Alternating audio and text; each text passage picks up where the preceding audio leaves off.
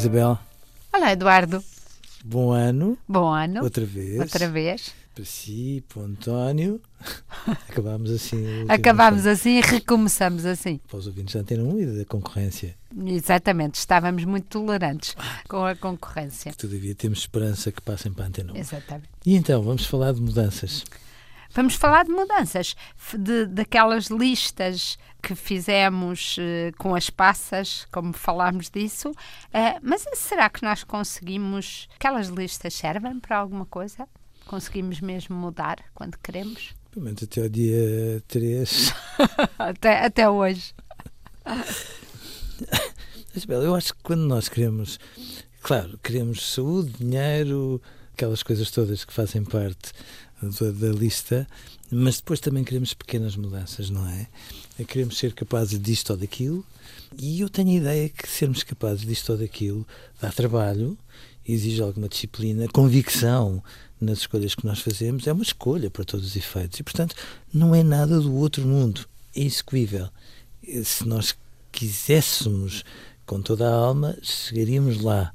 Tenho a questão é que quantas coisas que muitas vezes nestas listas pomos coisas que achamos que ou os outros não gostam em nós e nós devíamos mudar, ou que é politicamente correto pensar que podemos mudar, ou seja, não são mesmo com convicção e não são coisas que realmente queiramos fazer de maneira diferente. Por isso, normalmente não sobram. É verdade, mas, mas sabe, eu às vezes tenho a ideia que nós sentimos-nos mesmo orgulhosos quando conseguimos concretizar transformações. Quando olhamos para trás e assumimos, sim, fomos capazes de fazer isto. É, é mesmo um orgulho. A verdade é que hum, não há nada que desencadeie mais resistências em nós do que mudarmos alguma coisa. E, portanto, eu às vezes pergunto-me: será que queremos? Será que não nos pomos naquele registro que o Dr. Laborinho Lúcio caricatura tão bem de, pronto, nós até mudaríamos, se fosse possível definirmos uma estaca zero, a partir da qual mudaríamos tudo.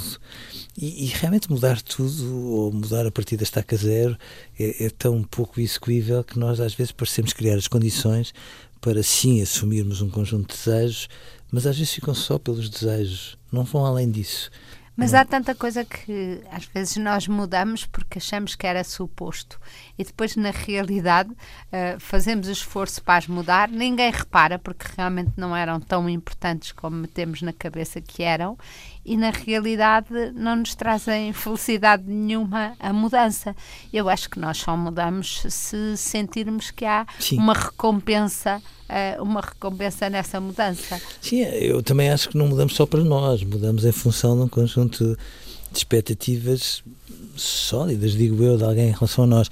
Mas às vezes, nos dias em que eu estarei um pouco mais, mais ácido, digo assim, bom, mas quando nós nos comparamos com aquilo que fomos ou que nos comparamos com os outros, às vezes chegamos à conclusão que somos só razoáveis e, e, e, claro, mudarmos alguma coisa para continuarmos razoáveis, só razoáveis, não sei se. É dá... o perdido por 100, perdido por mil. Se é um convite tão mas apelativo é... quanto isso para mas, mudarmos alguma coisa. Mas a verdade, a verdade é que tantas vezes nós temos muitos fantasmas internos. Como e por aquilo... exemplo?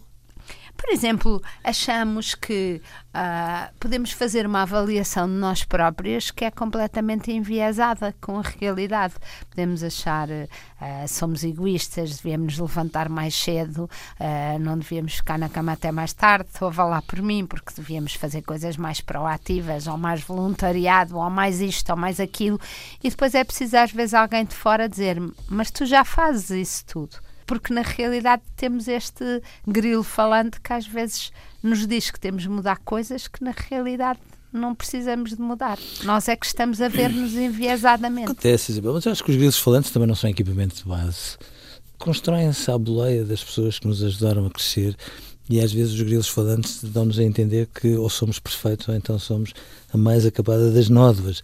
Seja como for, eu, eu acho que era importante que nós, ao definirmos as nossas mudanças, as escrutinássemos nas pessoas que estão connosco para percebermos até que ponto é que nós andamos à procura de alguém perfeito ou, pelo contrário, estamos empenhadíssimos a tomar um conjunto de decisões que, aos poucos, aos, aos pequenos nada de cada vez, podem transformar-nos. E às vezes eu não sei se nós queremos assim tanto escutar a opinião das pessoas ao nosso lado. Tal medo, e, tal o medo que ouvir. Transformarmos-nos por causa disso. Adeus, Eduardo. Adeus, Isabel.